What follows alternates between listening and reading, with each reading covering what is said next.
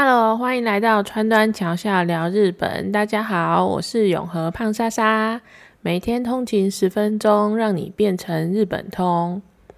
那接续着上一集的行程啊，抵达关西机场之后，一般通常都是搭着哈鲁卡直奔京都吧。其实原本的行程啊，不是这样子的，因为我隔天啊是要去那个伊丹机场转国内线去青森，所以只有隔天早上。这样子的一个空档而已，所以照理说应该会住在大阪比较方便吧。但是呢，我必须要诚实的说，大阪的景点啊，我实在都是兴趣兴致缺缺，甚至我原本还排了要去尼奇的 Costco 的这种行程。讲到 Costco 啊，我就想到几年前去广岛的时候有去逛过 Costco，记得那时候交通很方便，它好像就在市区内吧。然后那时候逛的感觉是人很少，逛起来觉得很清幽。但大部分的商品啊都是大包装，所以可能也有点难带回台湾。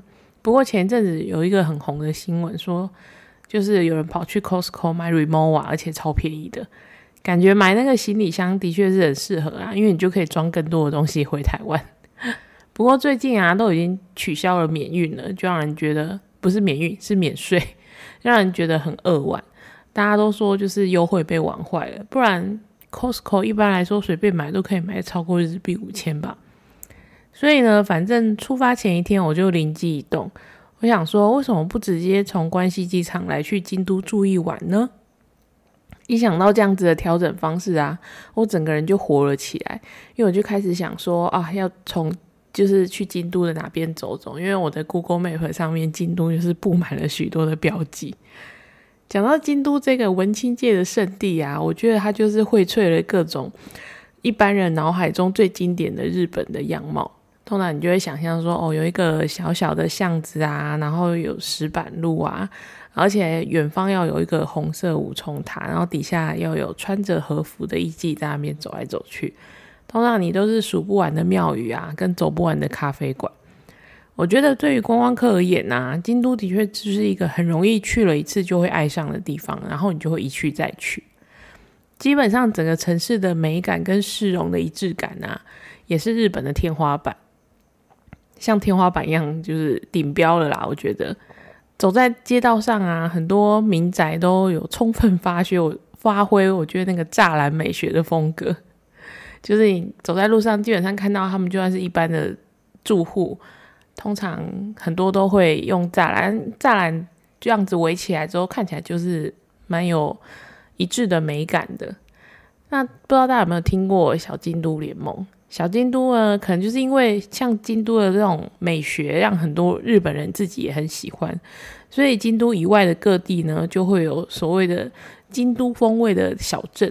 那要当小京都，不是我自己随便喊说，哎，我小京都就可以的。其实它有一个全国京都联盟会议，它要经过这个会议认证。那认证呢，它有几个标准，有三个标准。第一个就是说，你要拥有跟京都相似的自然景观、街道风貌，或者是建筑的风格，或者是你本身呢，这个城市你跟京都是有历史渊源的。再来呢，不然就是要有传统的一些产业或者是民俗的工艺。那到目前为止，全日本大概有四十几个小京都，很奇妙吧？举几个知名度比较大的，像是陆奥小京都，就是秋田县的角馆町。那关东有小京都哦，关东的小京都就是立木县的立木市。然后还有一个叫西方小京都，就是山口县的敌市。那好奇会有京都热爱者会去收集所有的小京都吗？胖莎莎自己去了好几次京都，但是每次都还是有满满的遗珠清单啊，因为京都实在太多地方可以去了。虽然我心里还是想要先收集完四十七个都道府县，可是每次想到能去京都，就还是觉得很开心，因为逛都逛不完的感觉，每次都有新发现。那大家通常都是怎么从关西机场？移动到京都的呢，大部分的人应该就会直接搭哈鲁卡吧，那是最快、又方便也便宜。到京都的第一站啊，应该就会是京都车站。其实以前我也是到了车站之后就直奔旅馆啊，顶多就是去车站旁边的百货公司吃饭。那这次为了转机方便啊，我就选说，那我要住在那个车站附近。所以我就发现，哎，京都车站也有不少有趣的地方，哎，可以说可以跟大家来聊聊京都车站，还有京都车站的美食。毕竟大家通常对京都的第一眼印象，或者是离开的时候，都会经过京都车站嘛。那现在的京都车站已经是第四代了，它是在一九九七年有一个建筑师叫原广司来设计的。那原广司啊，他其他的作品里面，一般人知名度最高的，可能应该就是梅田的蓝天大厦，很多观光客也会也都有去过。那时候我们第一次去关西，我跟我老公第一次去关西的时候，他也拍了这一个景点。但我老公一直说他是一个牛仔裤大象，因为他就是反正大家去 Google 图片就可以了解为什么他这样讲了。那京都车站当初在比稿啊、进图的时候啊，其实原广司的对手都大有来头，像比嗯，比如说有安藤忠雄，或者是黑川纪章，这些都是很有名的建筑师。但是最后呢，经过了京都在地的教建筑教授们来评选，还是由原广司脱颖而出。不过京都车站盖好之后呢，其实一直到现在啊，它的评价都是正反两极。那原因很简单，啊就是它的那个玻璃帷幕，它是属于那种玻璃帷幕的建现代建筑。那你当一个京都的门面，整跟那种京都整片这一种比较。挺家建筑啊，或者是古风感的建筑，有共存在一个城市的时候呢，就会觉得这种现代建筑有点太突兀了。也蛮多人说啊，这就很像是当初巴黎铁塔盖起来的时候啊，巴黎人骂的要死的感觉有点像。但是它的玻璃帷幕不知道用了什么材质，反射度超级好，所以你在京都车站前呢的那一根蜡烛，就是京都塔。在天气好的时候，就会反射在玻璃上，其实也是有一种独特的美感。那车站整体的设计有点半开放式，通风采光超级好。这样的设计啊，我想也是因为建筑师考虑到京都本身是一个盆地的地形，到了夏天就会变得很闷很热，火炉这样子。虽然考虑到了夏天的气候，可是冬天的时候觉得很惨。大家还记得那个？就是一月的时候，日本不是经历了号称二十三年来最强寒流嘛？当时啊，京都车站二楼的那个 Mr. Dona 的用餐区的桌椅，整个都被雪覆盖，就是一个站外在暴风雪，站内也在暴风雪。有网友还说啊，京都车站是只有屋顶的室外，真的是让人很无言。那之所以啊会变成这样子。跟京都车站的西侧，它有一个大楼梯很有关系。它在西边那边啊，就是靠百货公司那一边，它有一个多达一百七十一阶、又宽又大的楼梯，就一路延伸到屋顶。这次啊，胖莎莎去会注意到，是因为大楼的那个大楼梯晚上的时候会打灯。那前阵子刚好又是情人节，投影的主题就有很多有关 love 的那一种主题。其实现场看还蛮壮观的啦，它好像一年四季都会有不同的主题的点灯。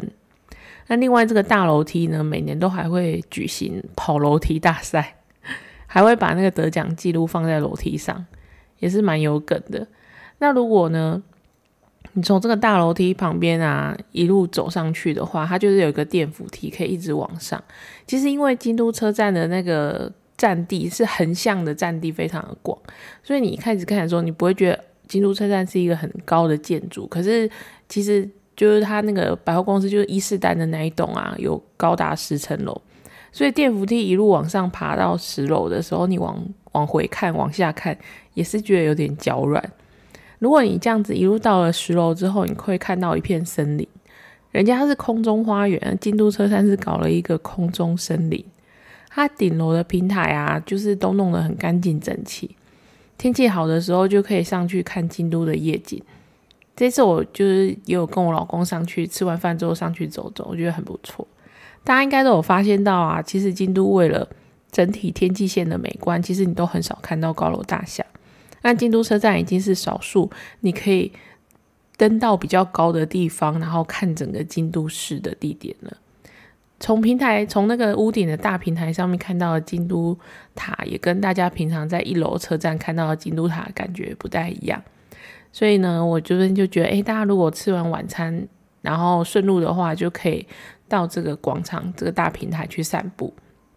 那如果你是没有惧高症的话，还推荐你可以去走他们还有一个空中步道，它的那个空中步道呢，就是横越在刚刚我觉得那个应该有超过十层，也就是十层楼左右的高度吧，就这样横越过去，横越在空中，你就可以这样走过去，然后听说上面可以看到不同角度的京都市的夜景。但因为呢，我老公有惧高症，所以我们就没有去走这个空中步道了。那逛完京都车站之后有什么好吃的呢？这边呢，想要跟大家介绍三间店。第一间呢，就是京都有名的百年洋食店，叫做东洋町。那东洋町呢，就是创立在一八九七年，就是超过一百多年了嘛，是京都最早的洋食店。它一开始呢，开始开在三条那边，后来地下铁开通之后，六零年代就把它的本店移转到北山。那有机会的话，很推荐大家可以去北去那个北山的本店吃，因为它是一个很欧风、很典雅的建筑，在里面吃饭感觉气质都高贵了起来，而且对面还有安藤忠雄的壁画，还有那个京都的植物园，我觉得是一个 set 的行程。但是北山地点呢，就毕竟不像是京都车站这么方便，所以如果大家交通上比较赶的话，也推荐来京都车站这边吃。还有啊，如果你是省钱的小资主的话，就建议一定要挑午餐的时候去吃，因为它午餐的优惠价还蛮便宜的，跟晚餐比起来。那东阳町的招牌菜呢，就是汉堡排套餐。那个汉堡排它上桌的时候，还是会用铝箔包好。所以你把它拆开的时候呢，就会有满满的香气扑来。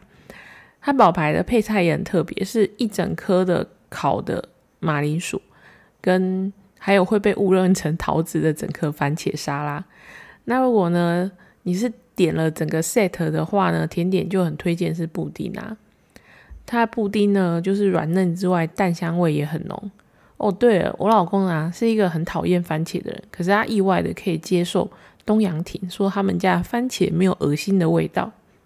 我自己啊是对那个马铃薯印象很深刻啊，因为他在就是它整个都烤得很软嘛，然后就是吃马铃薯的原味那种松软的口感，然后你再配上奶油，我觉得吃起来真的很不错。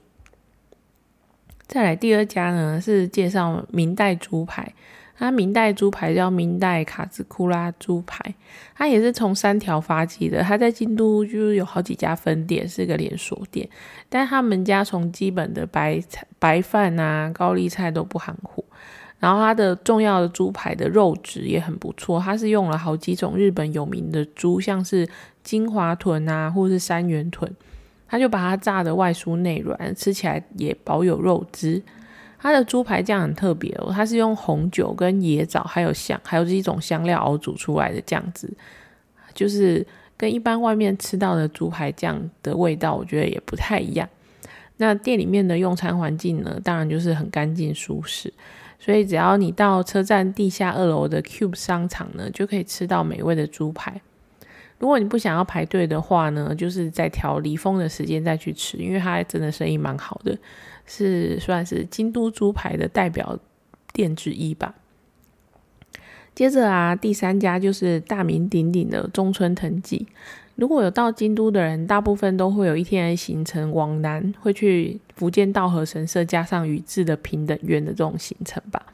宇治茶是日本的三大茶之一，其中那个抹茶更是成为日本重要的文化象征。那宇治这边的茶从镰仓时代就开始发展了，在十六世纪的时候呢，就研发出了一种特别的栽培的功法，叫做覆下栽培法。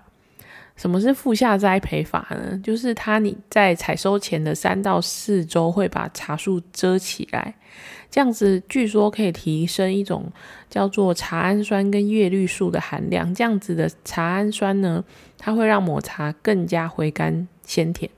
还可以调和咖啡因的副作用，所以让宇治这边的抹茶呢，就喝起来就不会有咖啡因的副作用，还更好喝。所以后来就奠定了宇治茶的地位。那宇治呢，中村藤吉，它也是一家两百多年的老店。它的本店宇治的本店非常的漂亮，它那个建筑好像也有被列为什么值，就是古迹值得保护的建筑就对了。但是本店常常都在排队。那所以这种时候呢，我们就要用那个想办法，用比较少的时间也可以吃到这样子的美味，就是来京都车站。京都车站啊，虽然那间生京都车站生意也还蛮好的，但是就没有像本店那么夸张。那如果呢，大家到了中村藤吉，应该招牌一定会点的就是加加了那个冰淇淋的抹茶冻吧。然后当然还有店里面有很多的抹茶产品啊，抹茶串冰、抹茶汤圆，反正总之喜欢抹茶的人去了京都，我想应该就会很自然而然的就会去吃中村藤吉。那这边就推荐。京都车站，因为它交通很方便，就可以让你吃到。那今天的京都车站呢，就介绍到这边。如果你喜欢我的节目的话，欢迎五星好评加分享给你的好朋友。我们下次见喽，拜拜。